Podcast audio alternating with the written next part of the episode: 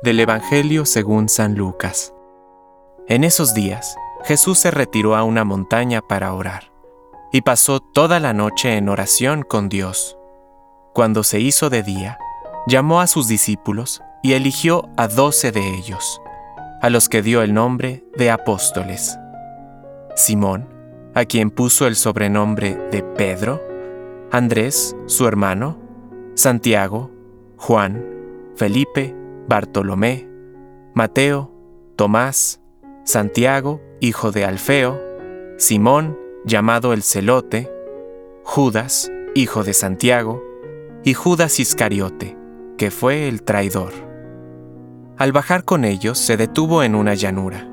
Estaban allí muchos de sus discípulos y una gran muchedumbre que había llegado de toda la Judea, de Jerusalén y de la región costera de Tiro y Sidón para escucharlo y hacerse curar de sus enfermedades.